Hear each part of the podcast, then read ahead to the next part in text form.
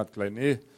Muito bom estar aqui, irmãos. É, sou pai de três filhos, né, biológicos, mais de um punhado aí, filhos do coração, né? Graças a Deus.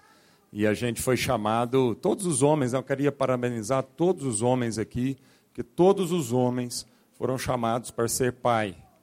Né? E ser pai, talvez se eu pudesse resumir em uma palavra o que é ser pai, eu resumiria em semeador. Semeador. Talvez esse seja o maior atributo na vida de um pai. Ele é um semeador. A palavra de Deus diz lá em Marcos, no Evangelho de Marcos, capítulo 4, a Bíblia diz que o reino de Deus é como um homem que saiu a semear. Ele semeou, ele creu na semente, ele descansou e a semente frutificou. A semente germinou, cresceu e deu muitos frutos. Amém? Então, ser pai é ser um homem que trabalha diligentemente para inseminar, para semear o tempo todo. Semear a família, semear no coração dos filhos, semear no coração da esposa, semear nos amigos, semear na sociedade, né? Nós estamos vivendo uma crise terrível de paternidade na sociedade, porque tem muitos homens né, hoje que querem o prazer da semeadura, mas não querem a responsabilidade dos frutos, né, o que gera a semeadura. É, é verdade que a semeadura gera prazer, graças a Deus, mas ela gera muito mais do que apenas prazer. Né? Então, tem muita, muitos homens hoje na sociedade que querem ficar só com o prazer da semeadura, mas não querem assumir a responsabilidade dos frutos que toda semente, quando você lança, aquilo vai produzir frutos. Né? E a gente precisa assumir essa responsabilidade. Então, se talvez a maior virtude de um pai é ser um semeador, a gente precisa conversar hoje de manhã sobre o que, que nós devemos semear, o que, que nós temos semeado, qual é a semente. Porque a gente pode semear sementes boas, mas também podemos semear sementes ruins. Né? Talvez é, a palavra que mais define uma mãe seja gerar, não é isso? A mãe, toda mãe, ela é geradora, ela é campo fértil. Se o pai é o semeador, a mãe é o campo onde esse pai deve semear essa semente, não é? Então, nós precisamos conversar nessa manhã sobre que tipo de semente nós estamos semeando. Qual é a semente que vai produzir bons frutos no coração dos nossos amados, dos nossos amigos e no coração da sociedade de uma forma geral? Então, eu queria falar sobre essa semente aqui, ó, a palavra de Deus. Essa é a semente que nós devemos semear.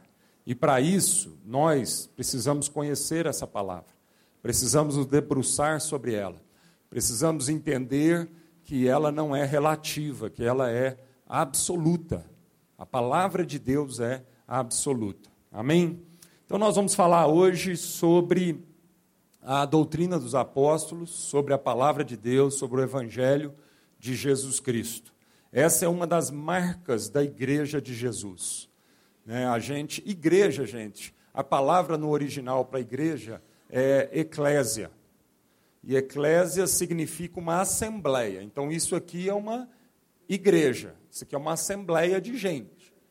Agora, resta saber qual é a igreja de Jesus. Nem toda eclésia é a igreja de Jesus. Amém? Então, muitos estão reunidos. Agora a gente tem que saber qual é a igreja de Jesus. E uma das marcas que você pode ter certeza que é aquela assembleia é, é faz parte da igreja de Jesus, uma das marcas que está lá em Atos capítulo 2 é que a igreja de Jesus ela persevera na doutrina dos apóstolos. Ela persevera na comunhão, no partir do pão, nas orações, mas em primeiro lugar ela persevera na doutrina dos apóstolos. Por quê? Porque essa é a semente porque é a doutrina dos apóstolos que vai gerar no ventre da igreja toda a vontade de Deus para a sociedade.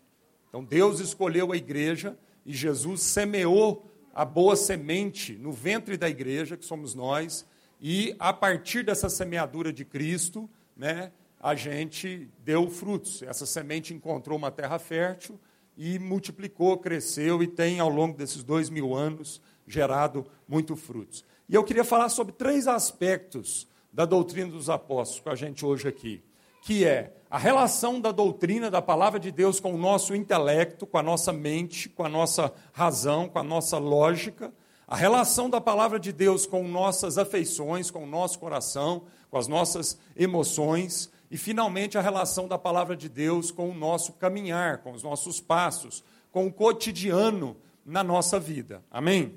Então a primeira coisa que eu queria falar com a gente é uma citação do Sproul, um pastor norte-americano, e ele diz assim: O problema não é que haja insuficiente evidência para convencer seres racionais de que há um Deus. Então ele está afirmando uma coisa, está dizendo: olha, a grande questão não é que no mundo hoje, no planeta, né, no universo, não falta evidências de Deus para é, convencer seres racionais, somos nós, de que existe Deus. Esse não é o problema, as evidências estão aí. Cada vez mais, né, os cientistas estão chegando a essa conclusão. Cada vez mais a gente vai percebendo que a própria Bíblia diz, que o salmista diz que o firmamento anuncia Deus, a natureza revela quem é Deus. Basta a gente ter um pouquinho de sensibilidade para a gente perceber a assinatura de Deus no universo.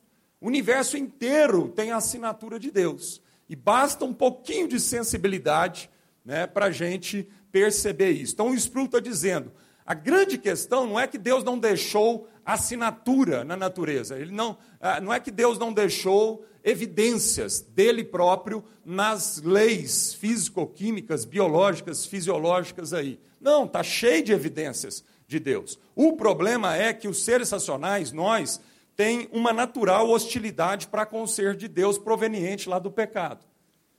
Então o pecado cegou o entendimento dos incrédulos da nossa vida. E isso está na Bíblia. A Bíblia diz que o Deus deste século, o pecado e Satanás, o Deus deste século, cegou os entendimentos dos incrédulos, para que lhes não resplandeça a luz do Evangelho, da glória de Cristo, que é a imagem de Deus. Então, amado, Satanás cegou o entendimento da humanidade.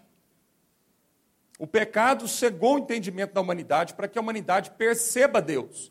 A partir de então, há escamas nos nossos olhos naturais. Nós não conseguimos né, discernir Deus porque há uma dureza proveniente do nosso coração, e isso nos distanciou de Deus. Paulo, o apóstolo Paulo, sabendo disso, ele faz uma oração pela igreja, isso está lá em Efésios, no capítulo 1, ele faz essa oração. E ele ora da seguinte forma: O Deus de nosso Senhor Jesus Cristo, o Pai da glória, vos dê em seu conhecimento o espírito de sabedoria e de revelação, tendo iluminado os olhos do nosso entendimento então, o apóstolo Paulo, sabendo dessa dificuldade nossa de ter os nossos olhos abertos para as questões espirituais e para conhecer a Deus, ele faz essa oração para os, os Efésios, que era uma igreja que já conhecia Deus, que já conhecia o amor de Deus, mas mesmo assim ele ora. Ele ora, olha, eu oro para que haja um espírito de revelação e um espírito de sabedoria eu oro para que os olhos do vosso entendimento, não são os olhos naturais, mas os olhos do entendimento, os olhos da razão, da sua mente, possam conhecer, possam ter entendimento de quem Deus é. Amém, amado? Então, o cristianismo não é algo do qual o homem se apossa intelectualmente. A palavra de Deus diz que todo aquele que se aproxima de Deus é necessário que ele creia que Deus existe e que Deus é o galardoador, o abençoador. Ponto. Ninguém se aproxima de Deus a não ser pela fé. A fé é uma condição na nossa vida, crer. Crer na palavra de Deus. A fé é quando finalmente os olhos do nosso entendimento são iluminados. A fé é quando eu não sou apenas guiado pelos meus olhos naturais, mas quando eu também sou guiado pela, pelos olhos do meu entendimento. Então, o cristianismo é algo do qual o homem se aposta intelectualmente, mas é algo que se aposta de nós, nos cativa, nos governa, nos domina. Ponto. No entanto, uma vez tendo os olhos do nosso entendimento iluminados pelo Espírito Santo, nossa mente agora passa a trabalhar no ganho de sabedoria. E o que é sabedoria?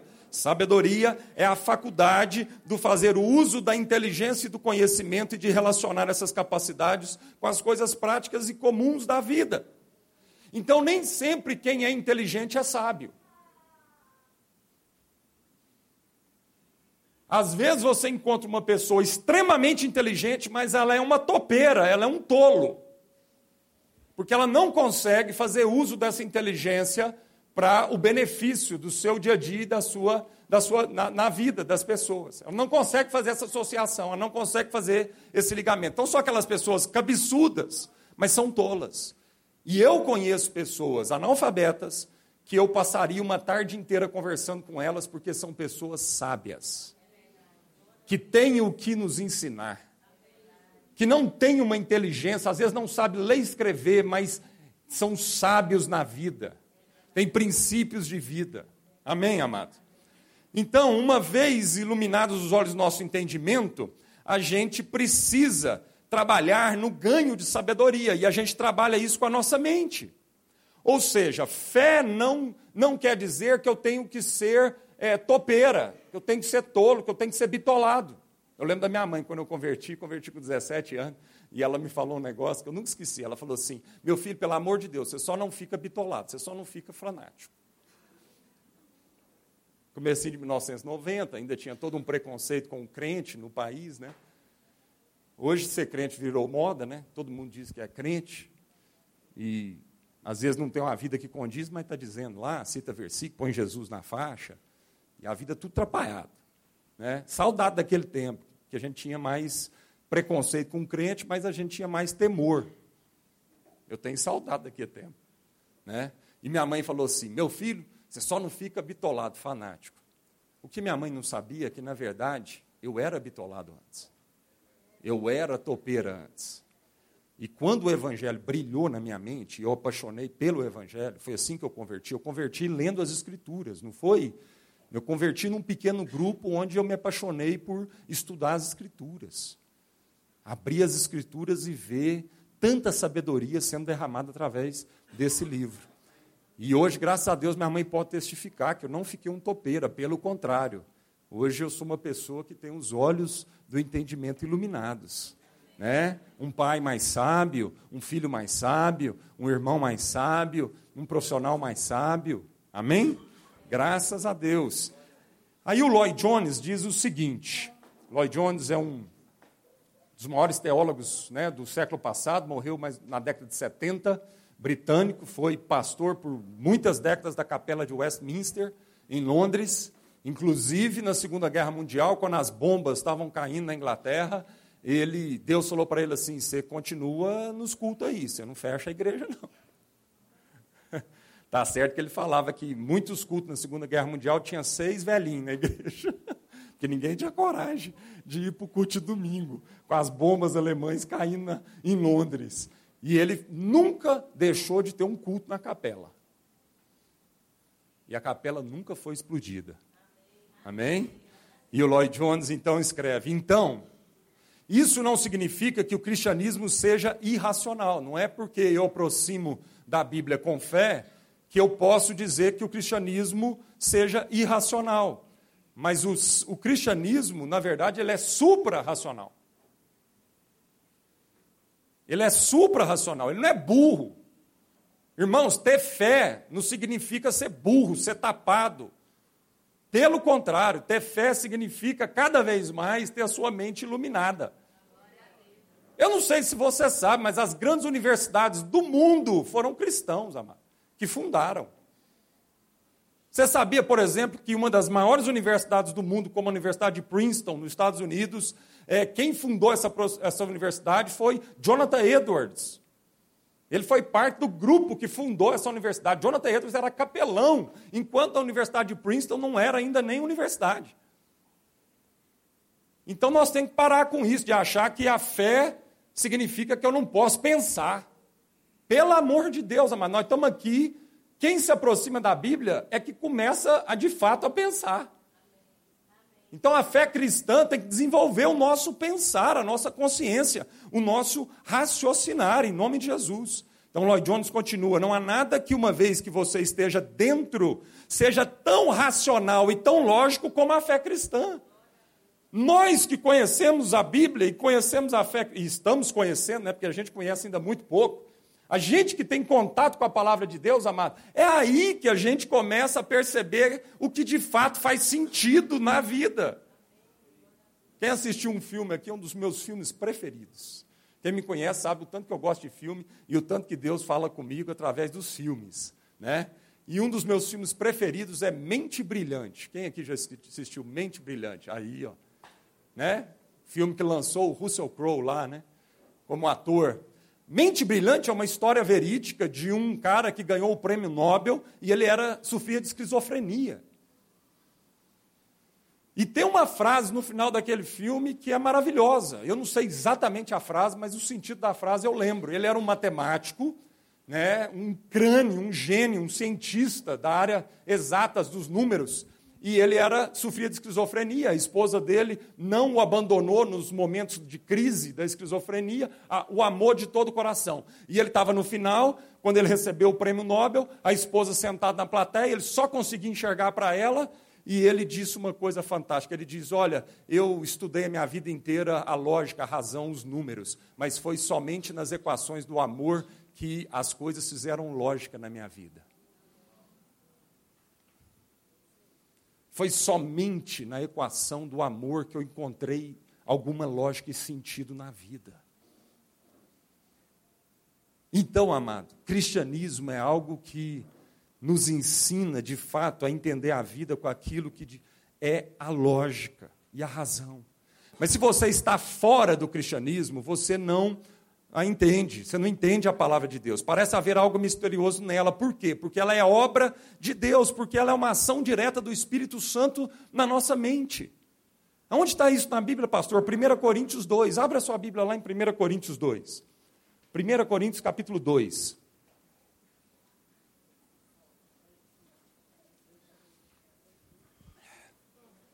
Aliás, a primeira carta que Paulo escreve aos Coríntios, é importante a gente situar isso. Corinto era uma cidade na Grécia antiga. E naquela época, o mundo, naquela época, era dominado belicamente pelo Império Romano e economicamente pelo Império Romano, mas a mente daquela época era grega ainda. A influência de pensamento daquela época era grega. E os gregos carregam essa fama, os grandes filósofos gregos. Corinto era uma igreja totalmente nessa cultura das filosofias. Tanto é que quando Paulo começa a sua carta, no primeiro capítulo de Coríntios, ele deixa claro, ele fala assim que a sabedoria de Deus é loucura para os homens, e a sabedoria dos homens é loucura para Deus. A cruz é loucura para a sabedoria humana. Mas a cruz faz todo sentido para Deus. E para aquele que conhece e recebe os benefícios da cruz do Calvário, faz todo sentido. Então, Paulo, continuando aqui no capítulo 2, no verso 11 de 1 Coríntios, capítulo 2, verso 11, ele diz assim: Porque qual dos homens sabe as coisas do homem, senão o espírito do homem que nele está? Assim também ninguém sabe as coisas de Deus senão o Espírito de Deus. Mas nós não recebemos o Espírito do mundo, mas o Espírito que provém de Deus, para que pudéssemos conhecer o que nos é dado gratuitamente por Deus, as quais também falamos, não com palavras que a sabedoria humana ensina, mas com as que o Espírito Santo ensina, comparando as coisas espirituais com as espirituais. Ora, o homem natural não compreende as coisas do Espírito de Deus, porque lhe parecem loucura, e não pode entendê-las, porque elas se discernem espiritualmente. Amém, amado? Por isso Paulo orava, Espírito Santo, ilumina, tira as escamas do nosso entendimento, dos nossos olhos, ilumina a nossa mente, porque sem a iluminação do Espírito Santo não será possível conhecermos a palavra de Deus, amado. Uma vez eu, eu, eu, eu tinha um amigo na minha adolescência e esse cara mudou. Eu morava em Uberlândia com meus pais e ele mudou de cidade. E muitos anos depois, quando eu já tinha 18 para 19 anos, ele foi me visitar lá na casa do meu pai. Aí ele entrou e foi uma festa, joia, bom revê-lo. E aí eu notei no meio da conversa que eu estava tentando evangelizá-lo e ele estava tentando me evangelizar. Aí a gente falou: escuta, você, você conheceu Jesus? Eu conheci, e eu também. Aí foi uma festa, foi uma maravilha. Nós dois estávamos tentando evangelizar um ao outro. Né? Aí eu perguntei para ele assim: como é que você se converteu? Como é que você conheceu a Cristo? Ele falou assim: Marcos, sozinho, tinha uma Bíblia lá em casa, eu peguei a Bíblia e comecei a ler, de Gênesis a Apocalipse. Falei, mesmo? Sozinho, rapaz? Sozinho, li tudo, de Gênesis Apocalipse. Falei, e aí? Não entendi nada. Não entendi nada. Eu falei assim: você não entendeu nada? Ele falou: não, não entendi nada. Mas, Marcos, um versículo da Bíblia ficou na minha mente. Ó, ó que coisa que é o Espírito Santo. Um versículo da Bíblia ficou na minha mente. Eu estava doido para saber qual era esse versículo, né? 1 João 2, 27. A unção que nós recebemos de Deus é suficiente para nos ensinar a respeito de todas as coisas. Essa unção que nós recebemos de Deus, ela é verdadeira, ela não é mentira e ela é suficiente para nos ensinar a respeito de todas as coisas. Esse versículo ficou na cabeça dele, na mente dele. Quando esse versículo ficou na mente dele, esse ele entendeu. Foi o único. Aí ele fez uma oração. Ele falou: Deus, está aqui. O Senhor disse que o Senhor me ungiria para que eu pudesse entender, que ninguém precisava me ensinar, mas o Senhor mesmo iria me ensinar a tua palavra. Ele fez essa oração. Aí ele diz assim: Eu comecei a ler a ler a Bíblia tudo de novo.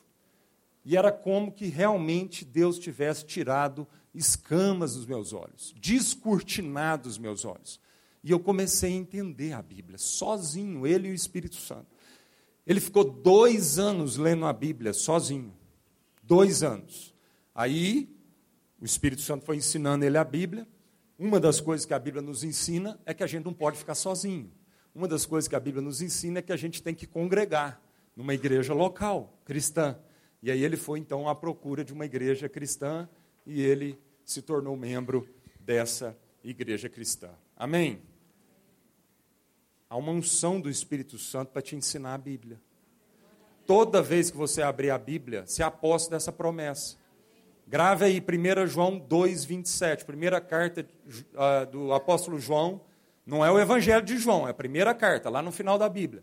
Capítulo 2, versículo 27. Depois você vai ler, meditar você vai se alimentar desse versículo. E toda vez que você abrir a Bíblia, você vai fazer essa oração ao Espírito Santo. E ele vai iluminar os olhos do seu entendimento. E quando o Espírito Santo iluminar os olhos do seu entendimento, você não vai conseguir parar de ler a Bíblia. Você não vai conseguir parar de ler a Bíblia, porque todas as coisas vão começar a fazer sentido. Aquilo que você procurou a vida inteira, aquilo que você buscou a vida inteira de sentido na vida, vão, vai ser descortinado diante dos seus olhos. E você vai se emocionar lendo a Bíblia, e você vai amar a palavra de Deus, e essa palavra vai ser alimento diário para a sua vida, vai ser lâmpada para os seus pés, vai ser luz para o seu caminho, e você vai encontrar clareza na sua vida, em nome de Jesus. Mas aí o apóstolo Paulo, então, escrevendo aos Romanos, no capítulo 12, ele diz que nós devemos apresentar para Deus um culto racional. Ué, Marcos, como é que é? Mas eu tenho, que, eu tenho que chegar à Bíblia com fé, e aí o apóstolo Paulo está dizendo que eu tenho que apresentar para Deus um culto racional. O que, que é isso? Ou seja, a nossa relação com Deus deve provocar uma transformação de consciência. Deus não deseja uma relação inconsciente com a gente. Deus não quer aquela coisa de apossar da minha mente, do meu corpo, e a gente ficar meio como um zumbi. Não. Ele quer uma relação consciente. Ele não quer conosco uma relação puramente intuitiva, puramente mística, puramente experimental. Não. Ele quer sim, nós vamos experimentar, nós vamos ter uma relação mística com o sobrenatural, né, com as coisas invisíveis. Mas ele quer que essa relação seja fruto de uma consciência e não de uma bitolação. Por isso, Paulo está dizendo que nós devemos apresentar para Deus um culto racional, um culto consciente. Não é uma coisa só arrebatadora, que causa um frisson, uns arrepios, e a gente fala numas línguas estranhas. Não. É um culto racional, consciente. É aí que Deus quer transformar a nossa vida. Começa a partir de uma mudança na mente, na forma de pensar. Aliás, o escritor de Provérbios diz que o homem é aquilo que ele pensa. Então, se Deus não mudar o meu pensamento, não vai haver mudança de vida.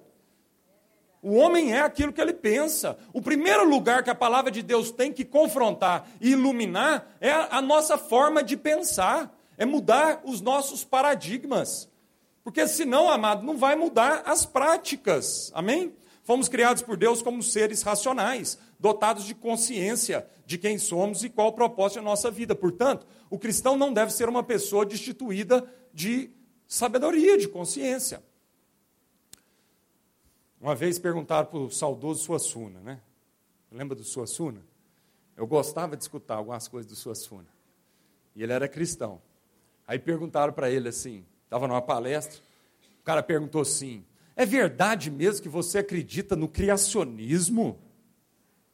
Você, sua com a mente brilhante dessa, você acredita mesmo que Deus, aquela historinha lá de Gênesis, que Deus criou o homem do pó da terra, aí ele tirou da costela a mulher, que ele criou todas as coisas. Você acredita nisso? Aí o Suassuna, de uma forma muito simples, muito humilde, mas muito sábia, ele respondeu: a pergunta. Ele falou assim: meu filho,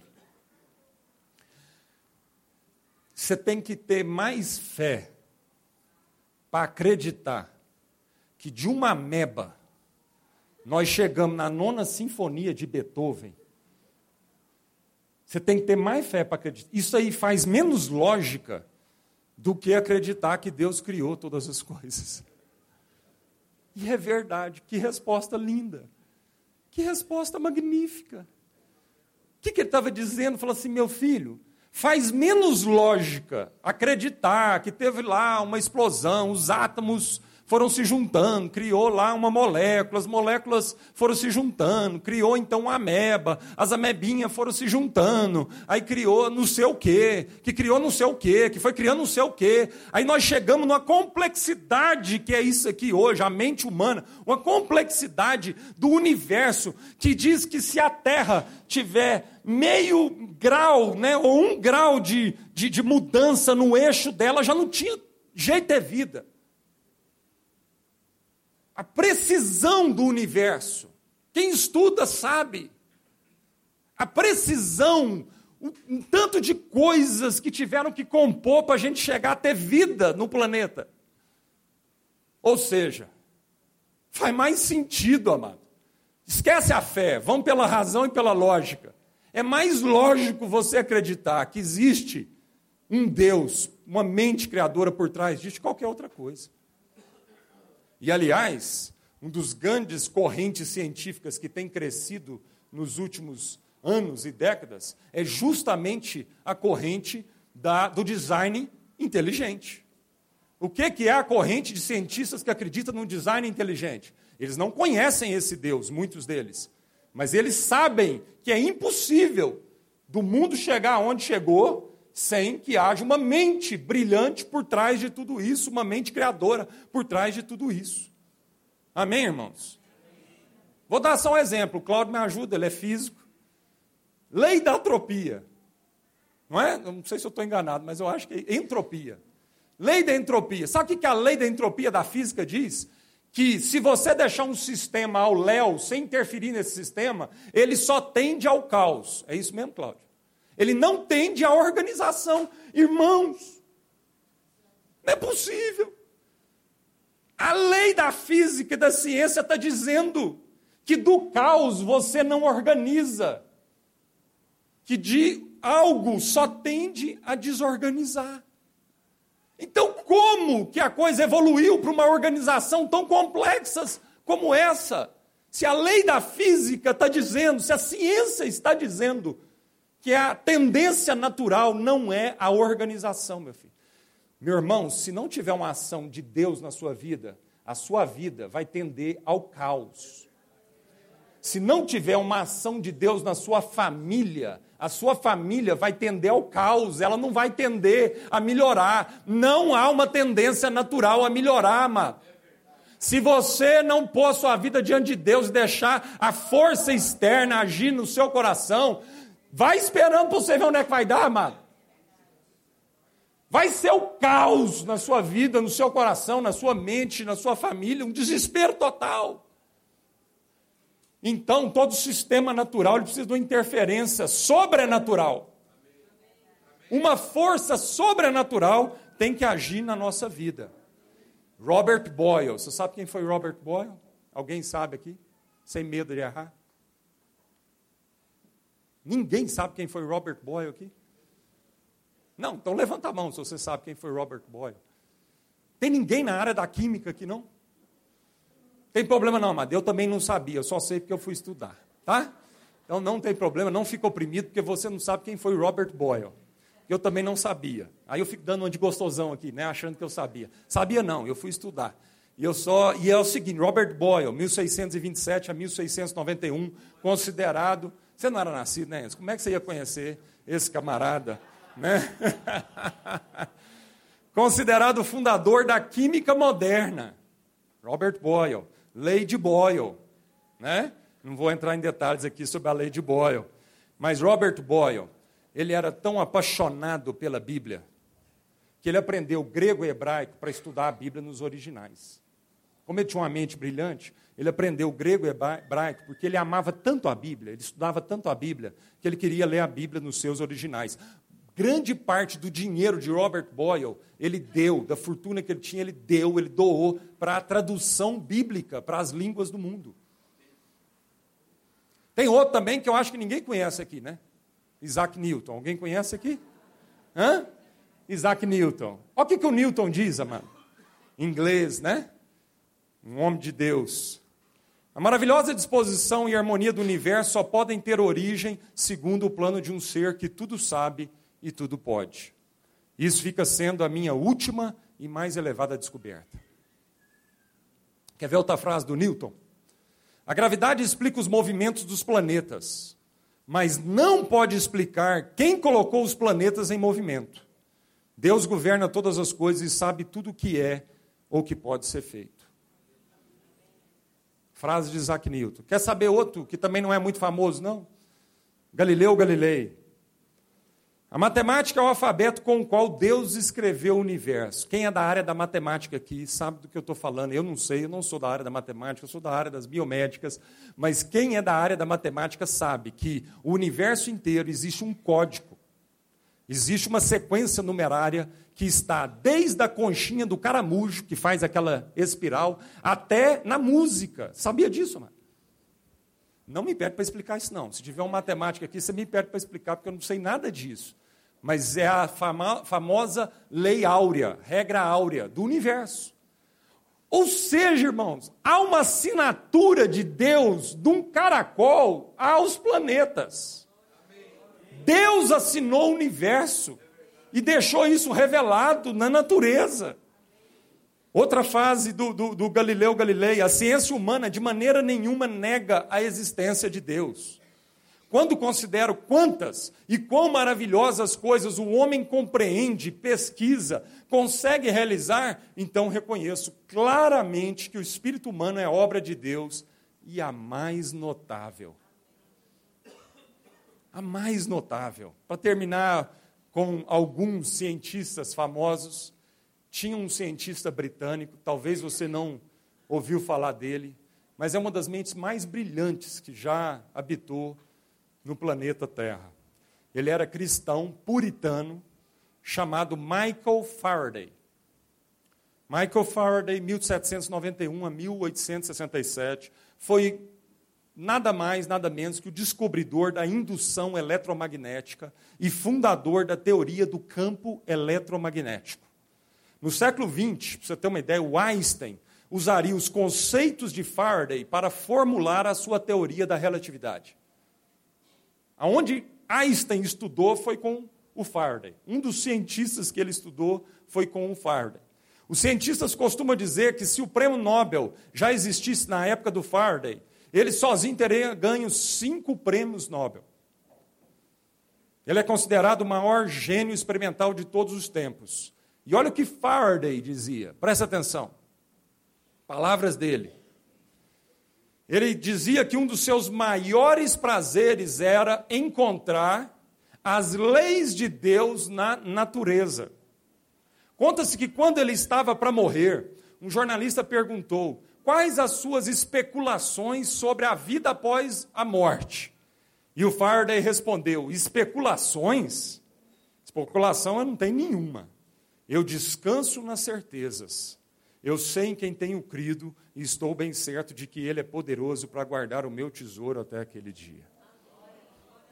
Não tinha especulação nenhuma, eu tinha certeza de como que seria a vida após a morte.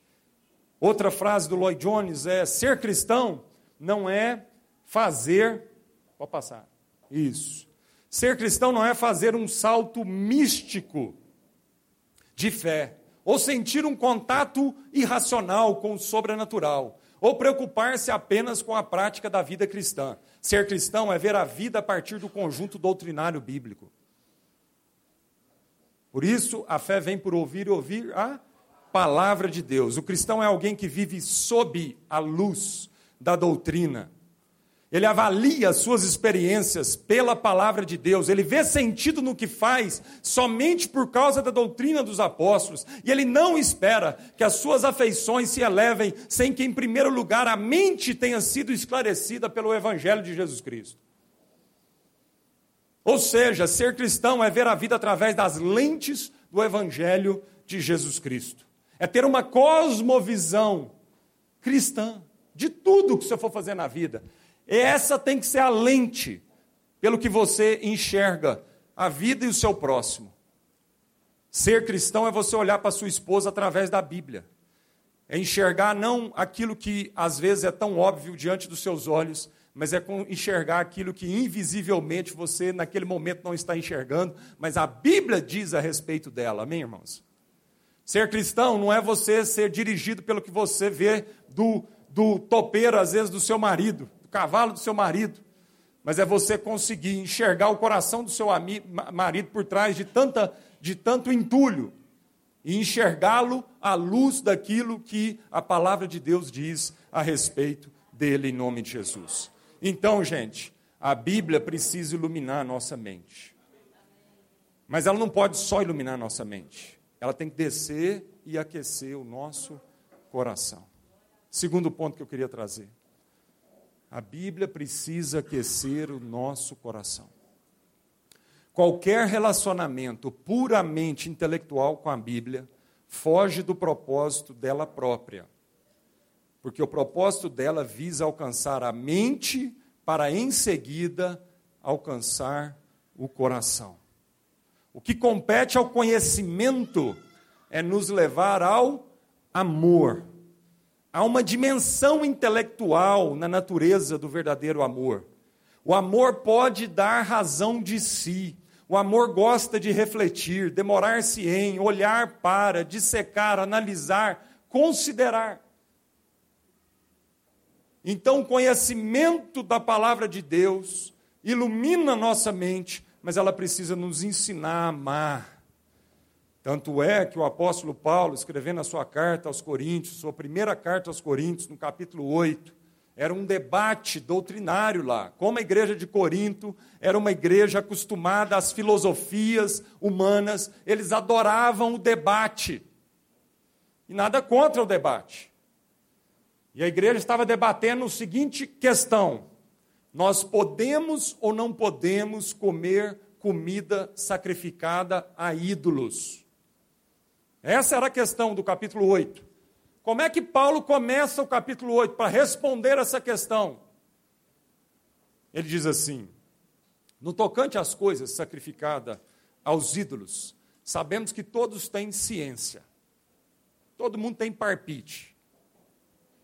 Todo mundo tem ciência. Porém, a ciência incha, mas o amor edifica. A ciência incha, mas o amor edifica. O conhecimento incha, mas o amor edifica. Então, se a Bíblia parar na nossa mente e não nos ensinar a amar, e não curar as nossas afeições, nós vamos ser cabeçudos, orgulhosos das nossas doutrinas e da nossa teologia. E isso racha a igreja, viu? Isso na história separa homens. John Wesley e Whitfield eram amigos contemporâneos. E por uma questão doutrinária, de livre-arbítrio ou predestinação, eles se separaram por vários anos da vida. Graças a Deus, que eram homens de Deus, e no final da vida eles perceberam com a maturidade que não valia a pena. Que aquilo era uma questão secundária. Que o que os unia era o amor em Cristo. Amém, irmãos? O cristianismo revela uma pessoa e não uma ideia apenas. O cristianismo não é um conjunto de ideias, mas, sobretudo, ele, é um conjunto, ele, ele revela uma pessoa, Jesus Cristo. Por isso a doutrina deve desaguar no amor de Deus. O verdadeiro conhecimento cristão é o conhecimento de uma pessoa, e porque é o conhecimento de uma pessoa leva ao amor, porque ele é amor. Por isso, Paulo escrevendo aos Efésios, no capítulo 4, verso 15, ele diz: Seguindo a verdade em amor, cresçamos em tudo naquele que é o cabeça, Cristo. Seguindo a verdade em amor. Seguindo a verdade em amor, cresçamos em tudo naquele que é o cabeça, Cristo. Meu irmão, minha irmã, se você tirar o amor dessa palavra, essa palavra não é mais a verdade. Ela é letra, e a letra mata. A letra mata. A Bíblia, sem o amor, se torna a arma mais letal do universo. Tanto é que Satanás, quando ele foi tentar Jesus, ele chegou com pensamentos gregos para tentar Jesus, amado. Fala para mim, lá no deserto. Quando Satanás foi tentar Jesus no deserto, ele citou, ele chegou citando Sócrates e Platão para Jesus? Não! Ele não citou Sócrates e Platão, porque ele sabia que ele é o pai da mentira, e ele sabia que o jeito mais mentiroso e maquiado da gente matar alguém por uma mentira é usar a Bíblia sem o espírito da Bíblia, que é o amor, que é a misericórdia, que é a graça, que é a compaixão. Então, quando Satanás tentou Jesus, ele usou a letra para tentar Jesus. E como que Jesus respondeu Satanás? Está escrito. Jesus confrontou os sofismas, as mentiras profundas de Satanás, trazendo o espírito de novo para a letra. Isso é a verdade. Está escrito: nem só de pão viverá o homem. Está escrito: não tentarás o Senhor seu Deus. Então, cuidado. Cuidado para que não seja só letra. Mas isso precisa ser vida em nós, seguindo a verdade em amor. No diário do Whitfield, George Whitfield, ele era um britânico, mas que ia muito para os Estados Unidos e ele era contemporâneo, tanto do John Wesley, que é o fundador da igreja metodista, como também do Jonathan Edwards, americano, pastor na igreja em Northampton, um dos maiores avivalistas que a história já conheceu, Jonathan Edwards. Jonathan Edwards, amado, tem um sermão de Jonathan Edwards, não sei se você sabe, que é um dos sermões mais famosos do mundo. O título do sermão é Pecadores na mão de um Deus irado. Quando ele pregou esse sermão na igreja dele, uma igreja de mais ou menos 600 pessoas, naquela época era uma igreja grande, nós estamos falando de 1700 e pouco. Quando ele pregou esse sermão, ele não pregou o sermão, ele leu o sermão, cabeça baixa, lendo do púlpito. Ele ia pregando, amado, o povo ia caindo das cadeiras de arrependimento e de quebrantamento. Gente que não foi no culto naquele dia, em casa, caía quebrantado, chorando. De tanta unção na pregação da palavra.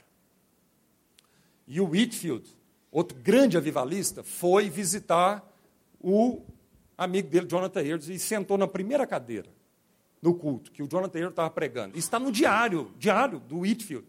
Isso não é especulação, está no diário. Ele escreveu isso, a experiência que ele teve. Quando ele sentou na cadeira, o que mais marcou o coração do, do, do Whitfield não foi a eloquência do Jonathan Edwards, não foi a capacidade, a oratória do Jonathan Edwards. Sabe o que foi, amado? O que ele deixa relatado? Enquanto o Edwards pregava, as lágrimas corriam dos seus olhos. A pregação inteira, as lágrimas corriam dos seus olhos. Você sabe por que isso, amado?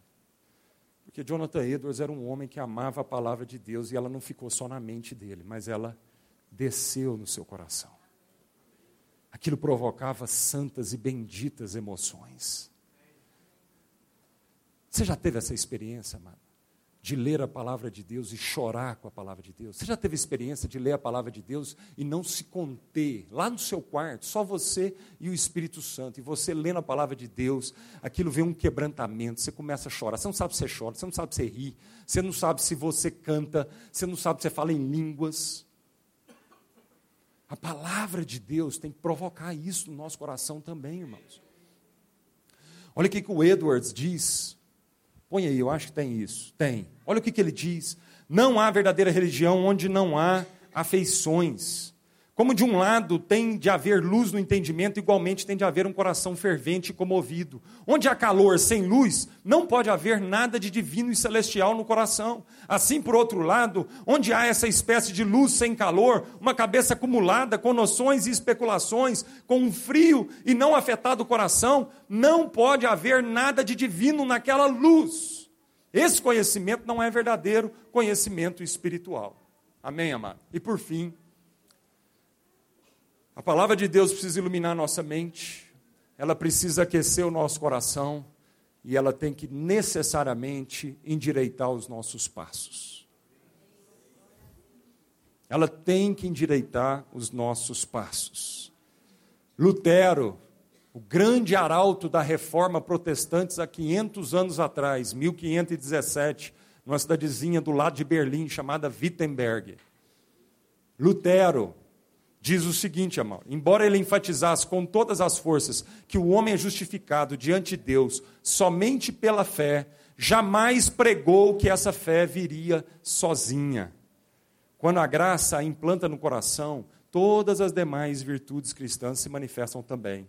E o Lutero diz: é verdade que apenas a fé justifica, mas eu falo aqui da fé que, após ter justificado, é uma fé não ociosa, mas ocupada e exercitada em obras através do amor.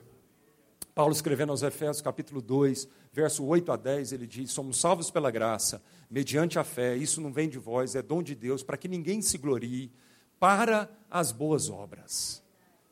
Então somos salvos pela graça, mediante a fé, para um propósito, e o propósito é, amado, boas obras. O mundo precisa ler o Evangelho através das nossas atitudes.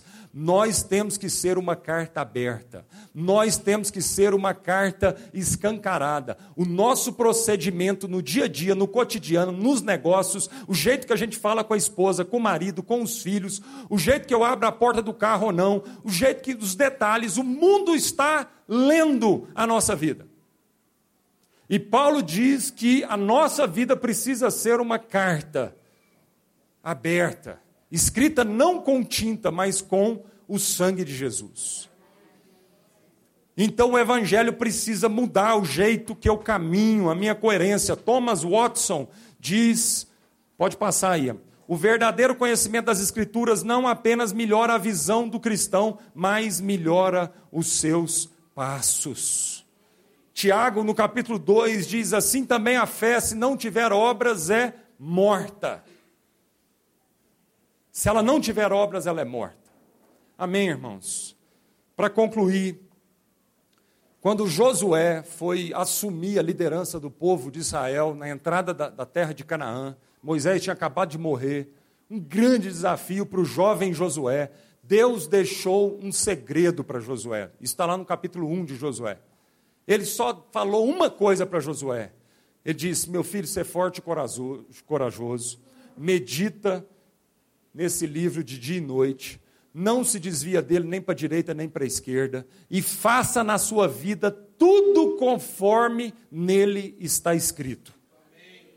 Meu filho, ser forte e corajoso, medita nessa palavra de dia e noite, não se desvie dela nem para a direita nem para a esquerda, e faça tudo na sua vida conforme está escrito nessa palavra, não relativize a Bíblia.